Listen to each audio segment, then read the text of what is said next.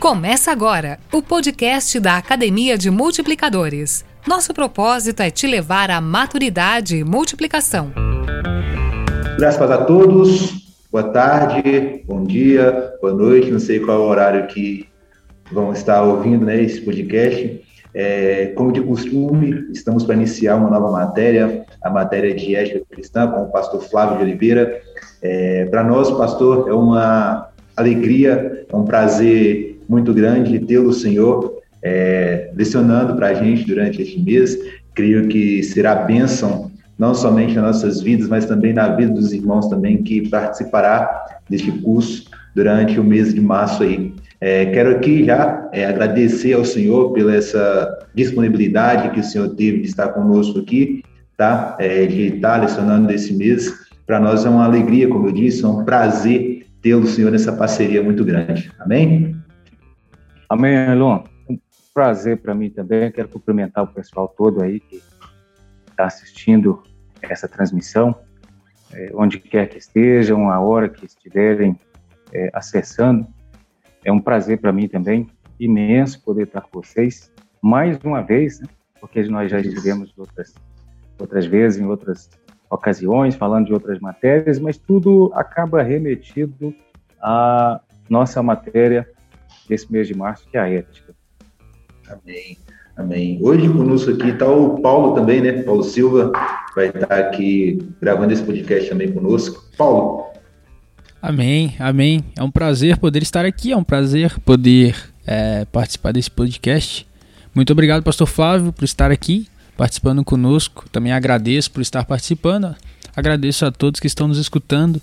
Esse podcast realmente é muito importante para mostrar para os alunos e também para aqueles que é, não participam do seminário o que os aguarda, o que a matéria aguarda então, para mim é um, prazer, é um prazer imenso poder vir aqui, tirar algumas dúvidas, aprender mais e mais e experimentar um pouquinho do que está por vir nessa matéria do seminário. Bem, é isso aí. Antes, antes de, de tudo, vamos orar, né? Para que Deus vamos conduza orar.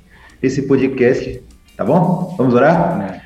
Senhor Deus, nós te rendemos graças a Deus, somos gratos ao Senhor por mais este podcast, a Deus Pai, te agradeço pela vida do pastor Flávio, que se dispôs, ó Deus, a, durante esse mês, ó Deus, estar aqui é, lecionando, é, transmitindo, ó Deus, é, conhecimento a cada um de nós. Obrigado também, ó Deus, pela vida do Paulo, ser amado, que está aqui também conosco hoje nessa gravação e que venha ser luz, ó Deus, para a vida das pessoas que estão nos ouvindo, que venha servir, ó Deus querido, de aprendizado a cada um dos irmãos, ó Pai. A oração que fazemos a Ti em nome de Jesus. Amém, amém e amém. amém. É, antes de tudo, vamos nos apresentar, né? É, meu nome é Ailon, sou membro aqui da IBAN, é, é, sou também participante do seminário. O seminário tem sido bênção na minha vida, tenho tido é, experiências incríveis através do seminário. E para mim é uma honra, é um prazer estar aqui juntamente com os irmãos. Bem? Ok. É, eu sou Flávio de Oliveira Gonçalves, sou pastor da Igreja Batista Cristo Vivo em Perdigão, já completando sete anos. Também sou psicanalista, terapeuta familiar, conselheiro de casais e vou estar falando um pouquinho para vocês sobre a questão da ética, a história da ética e como é, surge aí a ética cristã e a relevância que isso tudo tem para nós aí no contexto do, do Evangelho. Sim. Amém. Eu, eu sou o Paulo, né, Paulo Silva, Paulo Henrique. Eu sou filho do pastor Renato. É, eu também sou membro aqui da igreja. Eu participo também do seminário. É, sou líder de PG é, eu gosto muito de aprender várias, várias coisas em relação à teologia, vários âmbitos da Bíblia e tudo mais. E é isso, acho que é isso. Essa é me apresentar. Eu tenho 16 anos de idade. Meu nome é Paulo. Amém. É, Pastor Flávio, esse mês, né, o senhor lecionará para a gente a matéria de ética cristã. E pode ficar à vontade para estar tá, é, é, é, apresentando um pouco do conteúdo, um pouco da matéria. Ok. Ailon, A gente começa um pouquinho falando sobre a história da ética. A ética, ela começa uh, ainda não tão uh, sistematicamente estruturada com os filósofos pré-socráticos. Isso há mais de 2.500 anos atrás. Então, é a partir disso começa a se pensar eticamente sobre uh, a vida, sobre o ser, sobre o mundo, sobre as relações do homem com o, o mundo. Então, e a, é esse pensamento é, é que recebeu o, o, nome de ética, porque ele uh, passa a ser o princípio normativo das ações. Ele começa a dar uh, norte ele começa a dar sentido, ele começa a dar é, significado para as ações. Então, aí nós vamos ver uma diferenciação já principal sobre é, o que é ética e o que é moral. Então, ética é o princípio normativo, moral é a ação do sujeito, do, do indivíduo. Então, é, discorrendo aí a história ética, ela é imensa, enorme, mas nós vamos falar dos principais nomes da história da ética. É, vamos falar um pouquinho sobre Platão, sobre Sócrates, Platão, Aristóteles e principalmente como a, a ética a aristotélica ela afetou, ela ela chegou até uh, aquele momento histórico ali é, de Jesus e os discípulos posteriormente, e como isso é, chegou até dentro da igreja, através de duas correntes éticas ou filosóficas principais, que eram os epicureus e os estoicos. Como isso ocorreu? Como é que isso chegou até dentro da igreja? Nós percebemos, por exemplo, é, no, no texto de Atos 17, Paulo está tratando com uh, os atenienses e também na, naquela grande região ali da, da do berço é, grego, os efésios, Paulo está tratando a questão da, dessa relação nossa é, com a divindade.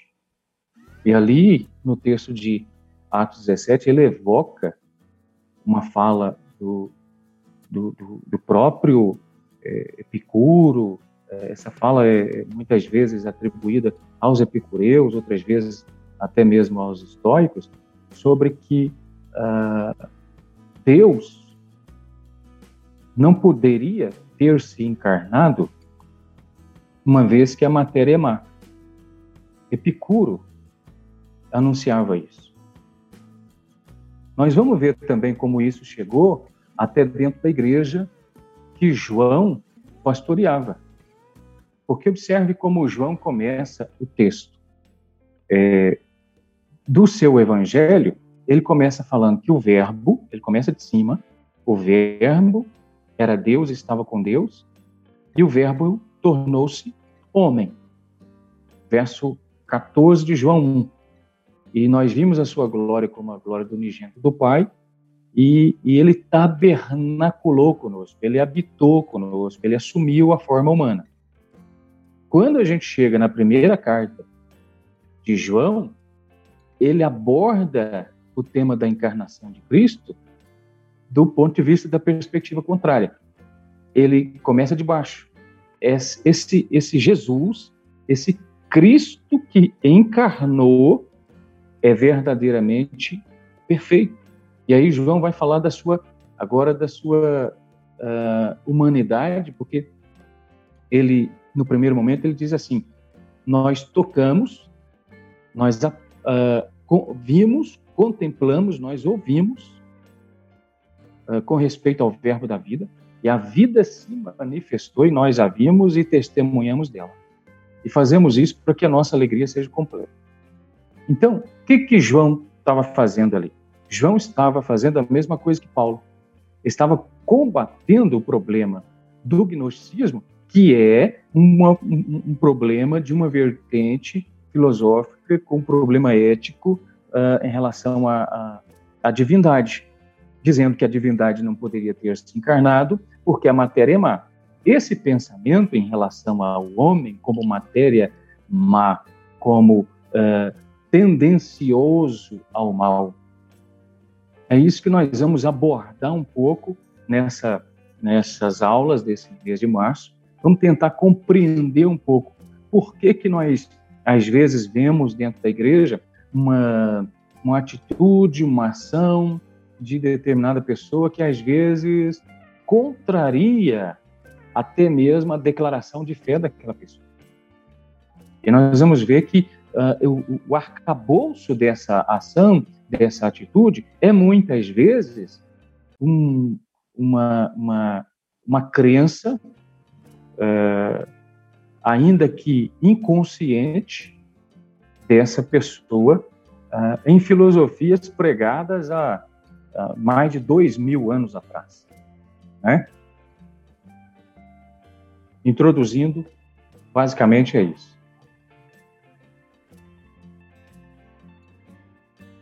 Tá mutado aí. Tá me ouvindo? Eu não tô te ouvindo. Sim, agora, é, bom, amém. É interessante é, é, sobre a ética, é, igual o senhor falou em relação à moral, a gente vê hoje, é, é hoje em dia, pessoas, de certa forma, querendo, é, é, como que eu posso dizer, separar a ética do caráter, da moral entre outros princípios. A ética ela se separa do caráter ou, ou, ou é a mesma coisa? Ou, ou como eu posso dizer, está tudo entrelaçado. A ética cristã, o caráter e a moral, elas se separam ou é a mesma coisa? Bom, é, eu posso dizer que elas se separam enquanto é, definição. Elas se separam etimologicamente, enquanto definição, é, enquanto conceito né? Uh, mas quando nós temos tudo isso dentro da mesma estrutura que nós chamamos de homem, quando nós temos tudo isso dentro da mesma estrutura que nós chamamos de humano, aí fica difícil separar. Por quê? Porque há um princípio normativo da ação, que é a ética. Há uma ação, que é a moral, que é o comportamento a atitude, enfim. E há o caráter, que é, é, digamos assim, é uma parte da estrutura desse sujeito. E é uma parte da estrutura da personalidade. Né? E existe, por fim, depois desse caráter, um temperamento que complementa esse caráter, e esse temperamento também, muitas vezes, vai ditar a, a, a ação dessa pessoa. Então, Ailon, a partir do conceito, etimologicamente falando, nós conseguimos é, é, é, distinguir. A gente consegue separar o que é ética, o que é, é, é, o que é moral, o que é caráter, o que é temperamento, enfim, a gente consegue separar. Mas quando a gente tem tudo isso uh, agindo ao mesmo tempo, atuando ao mesmo tempo dentro desse, desse ser, que é o homem, aí fica uh, um tanto mais complexo, embora não seja impossível de se separar. A gente vai conseguir, mas a gente vai ter que se remeter de novo ao conceito. Quando a pessoa fala, por exemplo, uh, eu gosto de, de, de usar a lei do trânsito. Então, quando nós vemos, por exemplo, uh, tem lá um, uma placa dizendo, olha, é, curva acentuada à direita, é, velocidade máxima permitida 30 km por hora. Mas aí o cara que está dirigindo o seu carro, ele é, ele não está pensando naquela hora no princípio ético normativo para né? Ele não está pensando é, que, que princípio ele vai quebrar se ao invés dele uh, receber a ordem da lei, ele contrariar a ordem da lei e fazer aquela curva que deveria ser feita a 30 km a 100 km por hora. Ele não está pensando nisso. Aí ele vai, acelera o carro e uh, a, a, a, curva em si não dá condição para isso, a pista, a estrada, o desenho da estrada não dá condição para isso, e ele acaba tendo um acidente, enfim, ele vai ter que agora responder à lei. E o que, que a lei está tá dizendo para ele agora? A lei está dizendo para ele agora o seguinte: olha, você, sujeito, que deveria ter sofrido a ação da lei antes, e aí sofrido no bom sentido do termo até agora, você deveria ter sofrido a ação da lei, ter respeitado o princípio normativo, que é a questão ética da lei, e ter feito, ter conduzido seu carro e feito a curva a 30 km por hora. Mas você quebrou o princípio normativo da lei. Aí o que, que a lei vai fazer com ele agora? A lei vai apresentar para ele, agora, a, a, as sanções da lei a lei vai apresentar sua aplicabilidade prática, né? Ele quebrou princípios. E quebrou princípio através de quê? Ele quebrou princípio através da sua ação, ou seja, da sua moral, não é? É que, como eu costumo dizer, o sujeito pode optar por fazer a ultrapassagem em linha contínua? Ele pode optar, mas ele precisa necessariamente lembrar que ele está quebrando um princípio ético, que é normativo para aquela ação. Se ele tiver um problema, se deparar com outro veículo, com um condutor, ele vai ter que arcar com a decisão que ele teve, porque ele quebrou um princípio ético, ele quebrou a norma. Né? Então, no final das contas, está tudo junto dentro desse sujeito. Esse sujeito deve em primeira instância, no bom sentido do termo, receber, sofrer, no bom sentido, a aplicabilidade da, da, da lei a partir do seu princípio normativo. Quando ele quebra isso, aí agora ele precisa sim responder por suas ações. Não é? Aí, o que está agindo nesse momento? Está agindo nesse momento é, a moral está agindo nesse momento é o caráter, está agindo nesse momento é o temperamento.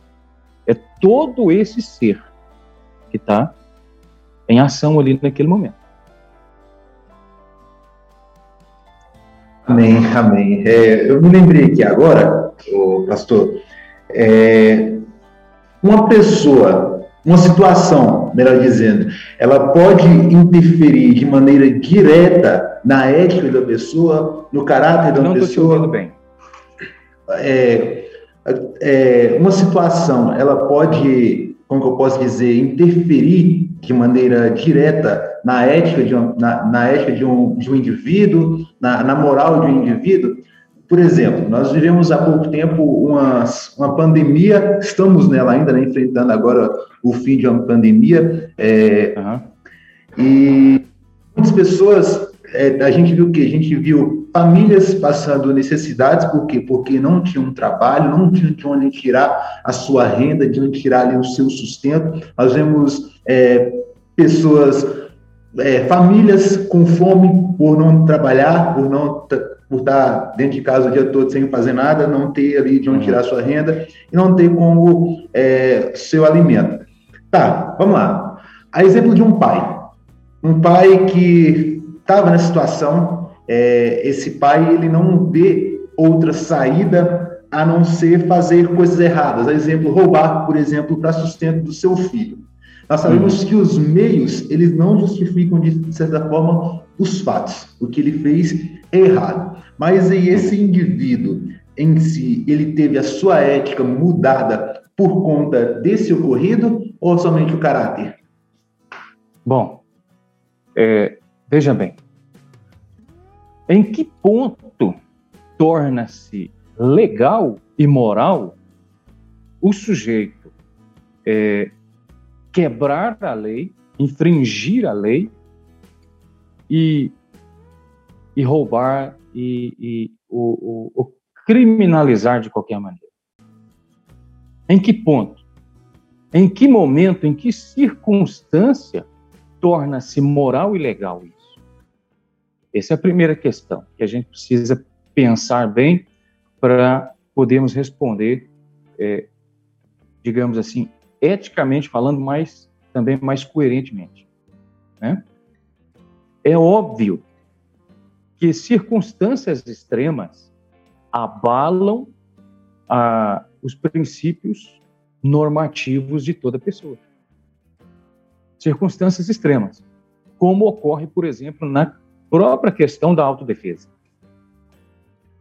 É, pessoas que nunca fizeram nada contra ninguém, pessoas que nunca fariam nada contra ninguém, em circunstâncias normais, acabam fazendo em situações extremas, como eu estou citando da autodefesa. Né? E isso, isso que você está citando, a figura do, do, do pai de família, em situação de necessidade extrema, sofre algum tipo de afetação na sua ética, pode ou não sofrer. Pode ou não, por quê? Porque vai depender de que tipo de pessoa é esse sujeito. Vai depender de que tipo de caráter ele tem, de que traço de caráter ele tem, de como esse esse princípio ético está estabelecido para ele. E aí nós podemos nos surpreender com alguém que a gente poderia pensar que seria é, eticamente mais polido, eticamente mais centrado, mais equilibrado, e, no entanto, essa pessoa posteriormente tomar uma atitude assim. Né? Então, a, a ética, o conceito ético fica claro para todos nós. O que é certo e é errado é claro para todo indivíduo. Um exemplo disso é a revelação de Deus em Romanos 1,19. Quando o texto fala lá, aquilo que de Deus se pode conhecer é, tornou-se-lhes manifesto. Deus, nesse texto que Paulo apresenta, ele se manifesta, ele se revela existencialmente para todo é, ser humano, para todo homem. Né? Ele se revela existencialmente, como sendo Deus, como um Deus existencial. É, e de modo presencial, uh, inscrito ali na consciência de cada um, conforme Romanos 2, verso, verso uh, 14, 15 ali. Nesse momento, a pergunta que eu faço para os nossos alunos de escola dominical sobre questões de ética é: se o motel é uma atividade comercial legítima, por que, que ele está situado fora do centro comercial da cidade? Não é uma atividade comercial legítima? Ele não deveria estar ali na avenida principal, ali, junto com os outros comércios, do lado da padaria, do mercado, da farmácia, do, né, da academia, da loja de roupa, de sapato e tal e tal. Ele deveria estar lá no meio. Mas por que que geralmente ele está situado fora do centro comercial da cidade? Às vezes até do lado de fora da cidade, na estrada, na BR, enfim.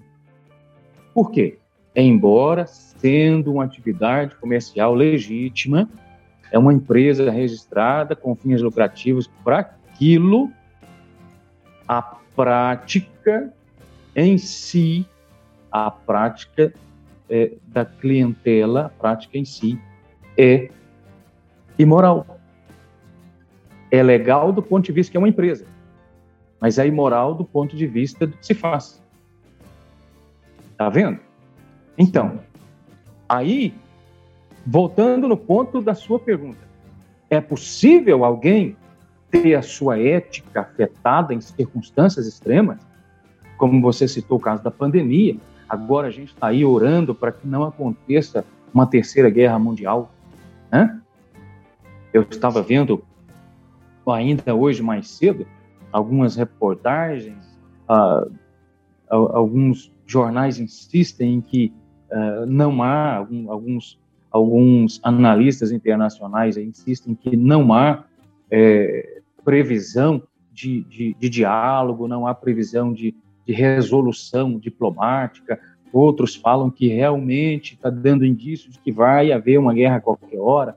Enfim, mas eu estava vendo algumas reportagens e vendo uh, já como algumas pessoas estão sofrendo muito. Estão sofrendo muito. A Ucrânia já tem um déficit econômico de mais de 3 bilhões de dólares. Só com isso que aconteceu até agora. E observando a, as cenas que eram mostradas no jornal mais cedo, de como é, pessoas, até idosas, que já estão é, sofrendo assim uh, de modo desumano, né?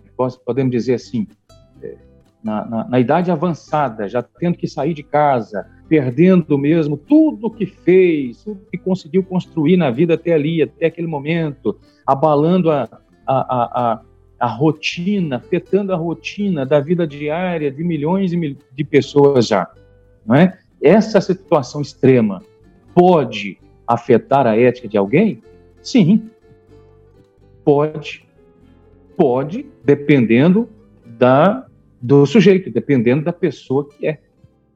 Por quê? Porque nós estamos falando, no fundo, também de um caráter, nós estamos falando de é, um caráter com, com, com, temperamentos, nós estamos falando de, de, de uma pessoa com estruturas de crença, e aí nós vamos ter um monte de gente que reage de uma maneira, que, que, que, que vai para cima, que enfrenta, que uh, tem uma questão ética muito bem definida, é mais rígida, e essa pessoa é, tem uma atitude, ela tem respostas mais, digamos assim, mais à altura da circunstância, como há outras também, Ailon, que só vão sofrer. Elas só vão sofrer o embate das circunstâncias. Né? Elas não terão suas, suas uh, normas éticas tão é, afetadas, mas elas vão sofrer. Elas vão simplesmente acolher, simplesmente receber o sofrimento.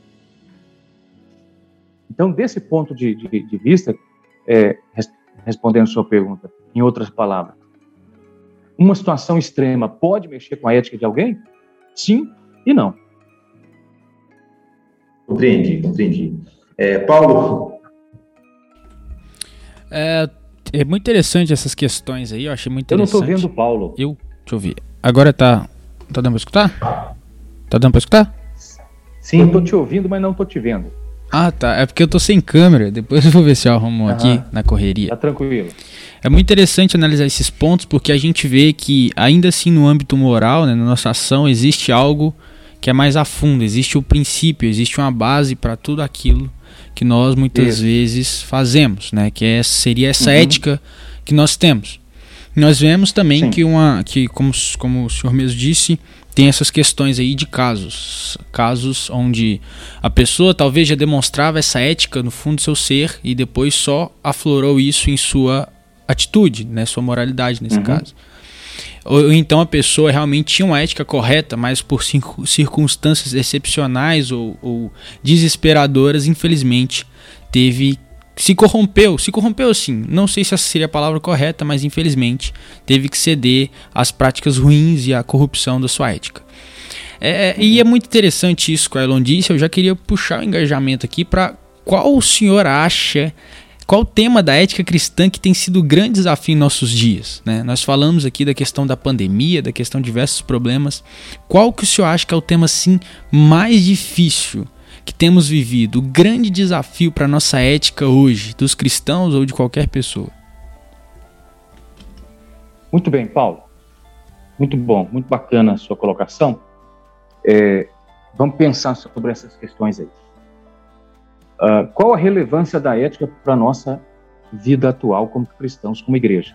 Primeiramente, é, a ética está dentro da igreja, a ética está tá, tá, tá na Bíblia, a ética está no Evangelho, a ética está na missão da igreja? Sim, a ética está em tudo isso. E, aliás, como eu gosto de dizer para nossa turma aqui, toda a Bíblia está, ela toda, carregada de uma ação ética. Toda ela está carregada de, de, de, de, de uma norma ética. Observe o texto. É, Salmo 148, versículo 6. Quando Deus estabelece as várias esferas da vida no mundo, o texto diz que ele dá para a vida uma lei que não pode ser ultrapassada. Essa lei não pode ser quebrada. Essa é a norma ética da vida. É por ela que Deus sustenta a vida.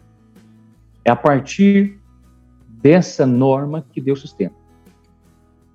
Essa norma, no entanto, ela constitui-se de uma linha tênue entre aquilo que é, é possível e aquilo que deveria ser impossível. Em que sentido? Aquilo que é possível se fazer porque é saudável, porque é, é, é, é santo, porque produz uma relação uh, saudável com o mundo e o próximo. E aquilo que deveria ser evitado, porque, uh, ou deveria ser uh, o impossível, porque gera todo o contrário. E aí, tentando responder objetivamente sua pergunta, é, a ética ela está dentro da igreja, ela está dentro da missão, ela está dentro uh, da ação da igreja, ela está dentro do, do, do modo como o líder é, opera uh, o seu ministério, o líder do departamento, do, do, do PG, é, enfim. A ética está em tudo isso. A ética está em toda a nossa ação. É claro, Paulo, que como você colocou, é, existem pessoas existem pessoas dentro da, da, da própria cristandade, dentro da própria igreja, que já vieram com construções éticas diferentes. E essas construções, elas, no entanto, não são tão fáceis de se desconstruir, haja vista o texto do Efésios capítulo 4. O apóstolo Paulo está lutando com aquela igreja que era a igreja dos Efésios, a igreja que Timóteo pastoreava, um jovem Timóteo. Timóteo está enfrentando problemas ali.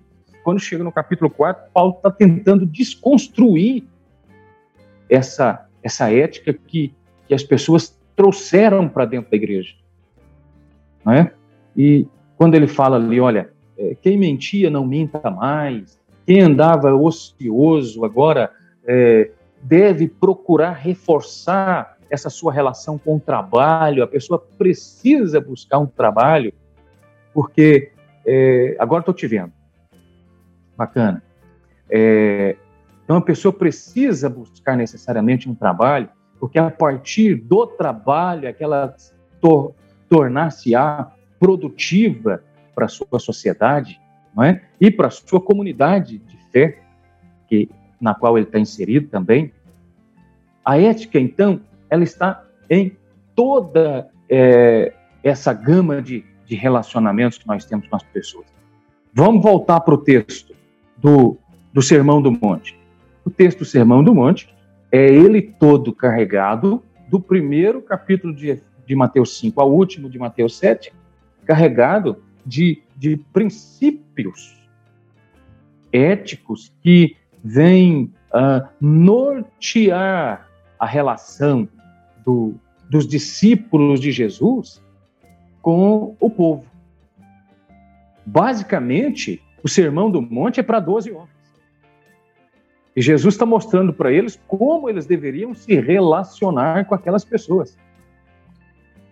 Então, o que Jesus está fazendo com eles? Jesus está construindo para eles a norma ética do ministério como eles deveriam se relacionar com as pessoas, como eles, eles uh, lidariam ou deveriam lidar com a escuridade da, do desconhecimento, da ignorância das pessoas. Quando Jesus fala, por exemplo, vocês são, são luz do mundo, não é? ele está falando: olha, vocês vão lidar com a escuridão, vocês vão lidar com, com desconhecimento, a ignorância, ela é, por natureza, trevas.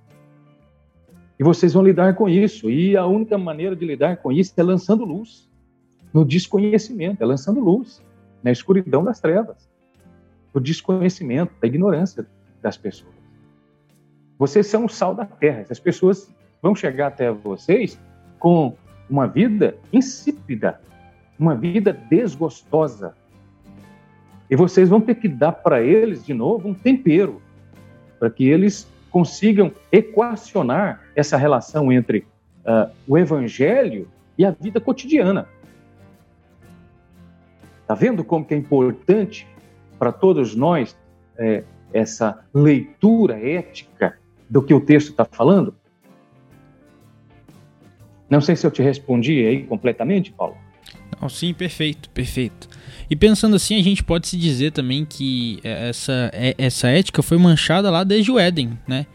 E o que o sim. humano precisa, é, é, é, através da ajuda de Deus, claro, é caminhar para a restauração. Agora tem uma questão que Isso. eu achei muito interessante que eu, que eu formou aqui na minha cabeça. Por exemplo, alguém pode alcançar, tipo assim, claro que não existe uma ética perfeita, isso nós entendemos, né? Como humanos falhos e propícios ao pecado, né? Uma ética uhum. perfeita só poderia vir do próprio Deus. Então alguém que estaria, é, é, é, então a gente pode dizer que apenas o Espírito Santo, através de nossas vidas, é, faz com que a gente caminhe cada vez mais em ética. Tipo assim, a gente entende que a pessoa do mundo também pode caminhar em ética né? Uhum. Uma ética correta, uma ética, né? Enfim. Sim. Uma ética moral. Bom, deu para entender a pergunta? Eu não sei, eu acho que ficou um pouco confuso. Não, deu para entender. Uh, voltando no ponto da sua pergunta, que eu, eu acho que eu deixei passar um ponto. Quais seriam os temas éticos mais é, complexos para o nosso momento histórico, como igreja? Nós temos aí, na verdade, vários deles. Nós temos uma uma dificuldade de compreender o papel da igreja na política, né? uma dificuldade muito grande, aliás, de compreender isso. Uh, então, quando, por exemplo, na maioria das igrejas, quando o pastor, o líder, qualquer um, uh, chama a atenção das pessoas para que a gente comece a orar politicamente, para que a gente comece a interceder por pessoas de autoridade, parece haver uma, uma dissonância entre os interesses, entre os entendimentos, porque a igreja ela não se interessa por isso. Embora isso afete diretamente a vida cotidiana de todos nós. A igreja não se interessa por política. Por quê? Porque num dado momento da história, muitos políticos ou muitos cristãos que se tornaram políticos acabaram por é, se perder na caminhada de alguma maneira, e aí a igreja foi registrando esses, esses, uh, essas perdas, por assim dizer, e ela se valha dessa memória. Embora tantos outros também conseguiram êxito e permaneceram é, fiéis à, à, sua vocação ministerial e, enfim, a, a soberania da vocação de Deus em Cristo, que é a salvação. Então, um dos grandes temas éticos de difícil abordagem e, e, e entendimento para a igreja do século 21 seria político. Outro, questão de sexualidade. Nós temos aí um problema imenso com uh, a questão própria do, da homossexualidade. É, nós uh, abordamos de vez em quando, por exemplo, perguntas como: se de repente na sua igreja chega um sujeito que uh, no passado decidiu por ser trans, posteriormente da cirurgia, posteriormente a toda a, as vivências que ele teve, ele se converte só que ele não tem mais o órgão masculino. E aí, quando chega agora na igreja, ele ainda tem todos os trejeitos femininos, ele ainda tem uma vocalização afeminada, ele ainda usa roupas é, é femininas, enfim. Que banheiro que esse sujeito usa, por exemplo? Qual das mulheres da igreja estariam uh, à vontade, confortáveis, se ele decidisse ir para o banheiro dos homens? Qual dos homens da igreja estariam à vontade, confortáveis com essa pessoa dentro? E se ele desenvolvesse a fé e desejasse tornar-se um líder no departamento, um líder na igreja, um, um agente missionário, como é que isso se daria? Não só a questão da homossexualidade, mas a sexualidade própria é, das pessoas.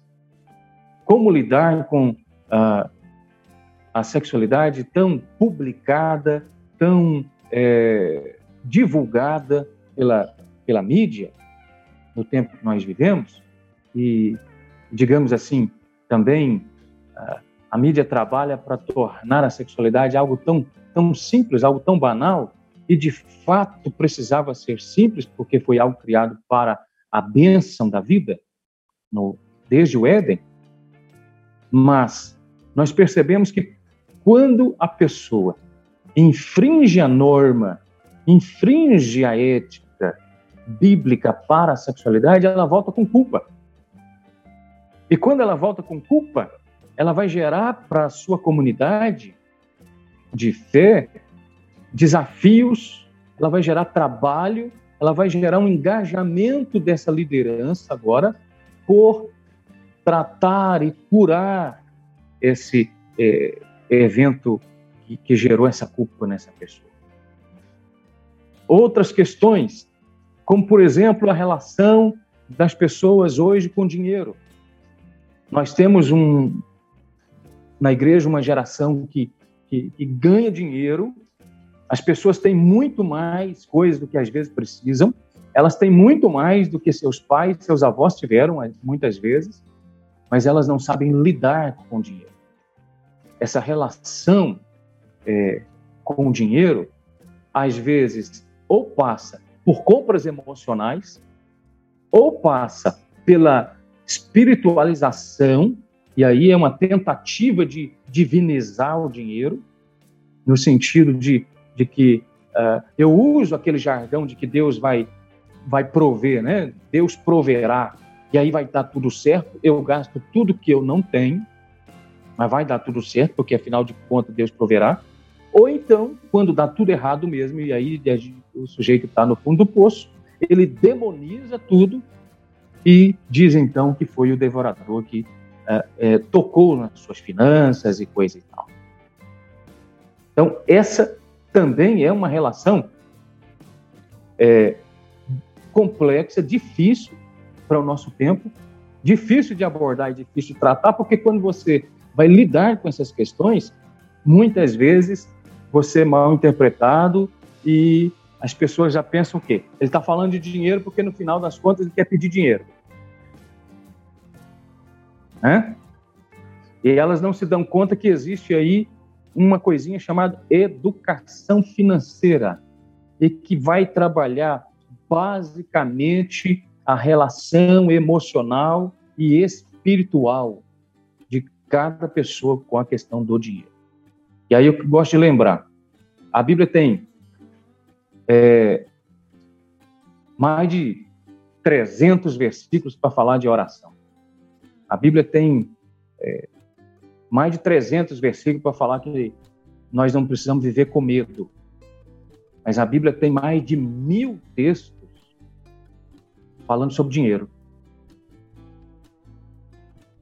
Só que a gente lê a Bíblia de modo tão espiritualizado que a gente não percebe que desde o princípio, Paulo, Deus estava nos ensinando a lidar com dinheiro. E essa semana mesmo eu estava lendo com a minha filha o texto de Gênesis e depois eu fui ler sozinho para meditar mais, e eu estava vendo a relação de José, filho de Jacó, José, conhecido como José do Egito. A relação desse menino, desse homem, com o dinheiro era uma coisa espetacular. No momento de fome no mundo inteiro, no momento de crise mundial, ele não deu nada para ninguém. Ele vendia os cereais. Quando o dinheiro acabou, ele comprava o gado das pessoas, ele punha preço no gado e ele é, pagava em cereal. Quando o gado acabou, ele comprava a terra das pessoas, ele punha preço na terra. E quando não tinha mais terra para vender no Egito, a Bíblia diz que ele comprava as pessoas. E foi assim que ele fez Faraó ser dono do Egito inteiro, naquele momento, naquela geração. O texto diz que Faraó era dono da terra, do gado e das pessoas. E por fim, ele, agora como comprador das pessoas, ele dava a semente para as pessoas e plantar na terra que não pertencia mais a elas, mas a Faraó. E não é curioso isso? Ele não deveria dar esse dinheiro, dar esse cereal para as pessoas numa época de crise? Mas não. Por quê? Porque semente você não dá para alguém. Semente você planta. Ele tinha semente. Ele tinha semente, ele não tinha fruto. Fruto apodrece, fruto não dá para guardar. Mais de sete anos. Ele tinha semente, semente você guarda. Então, se nós compreendermos isso, nós, nossa relação com o dinheiro vai mudar. Nós temos sementes. Nós não temos fruto. O fruto é aquilo que eu e você usamos no dia a dia. O resto é semente. Semente eu tenho que plantar de novo. Ok? Amém, amém. Eu creio também que é, a situação que a gente vê hoje, por exemplo, na Colômbia também, é um assunto de, é, um assunto muito delicado a ser falado também, que de certa forma fere de maneira direta a ética cristã, né, que é a questão do, do aborto. É, por exemplo, pessoas hoje que já vi pessoas que se dizem cristãs também é, serem a favor do aborto. E isso, de certa forma, fere a ética. Mas, porém, vai ser um assunto a ser tratado em uma outra oportunidade, né? Por causa. Por causa do horário. Ah, esse, esse assunto aí dá, dá pano para manga. É. O horário não permite a gente falar sobre o assunto, então vai ficar para próxima, para o dia da aula, né? Pena. Foi um prazerão. Amém. Então, quero que deixar o convite aqui aos irmãos, tá? É, Segunda-feira, dia 7 de março, é a nossa primeira aula de arte cristã com o pastor Flávio. Então, convido a todos os irmãos que tenham interesse, que tipo, é, é, acompanhou a gente até o final do podcast. E como diz o pastor Renato, se você acompanhou a gente aqui até o final, é porque você tem interesse. Então, manda mensagem aqui para a gente aqui, para a igreja aqui e participa com a gente. Pastor Paulo, consideração, Pastor Flávio, perdão, é que eu lembrei da aula passada aqui. É. É, Pastor Flávio, considerações finais? Ok.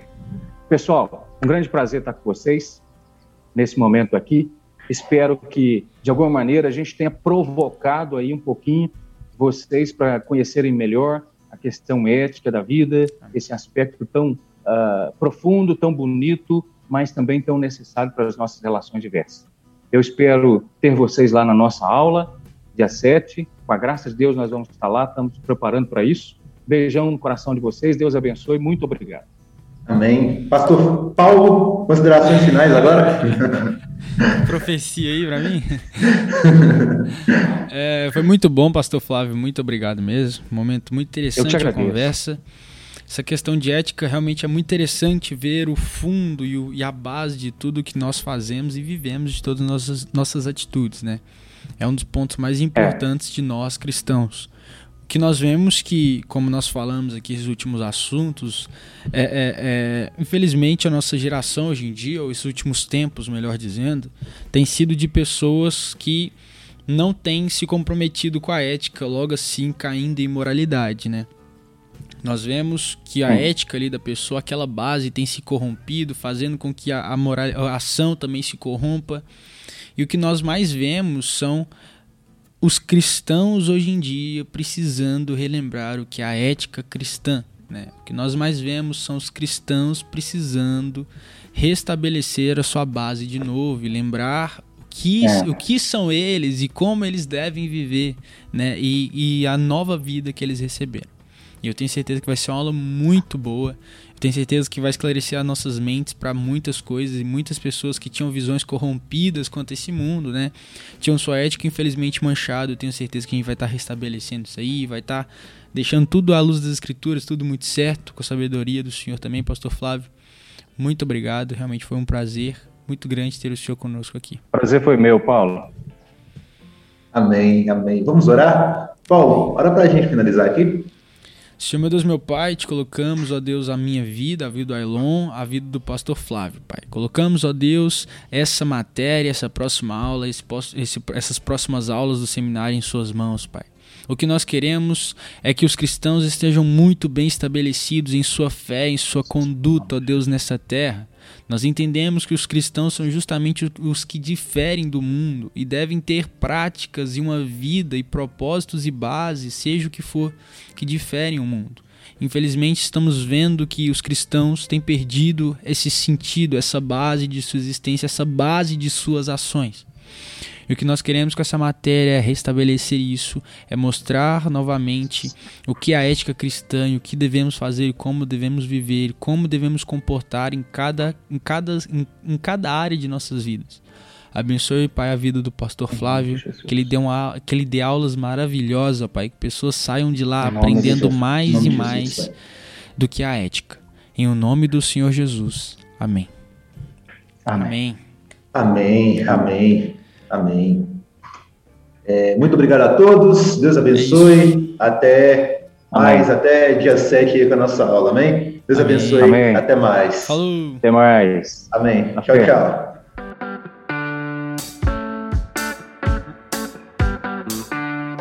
Você acabou de ouvir um podcast da Academia de Multiplicadores.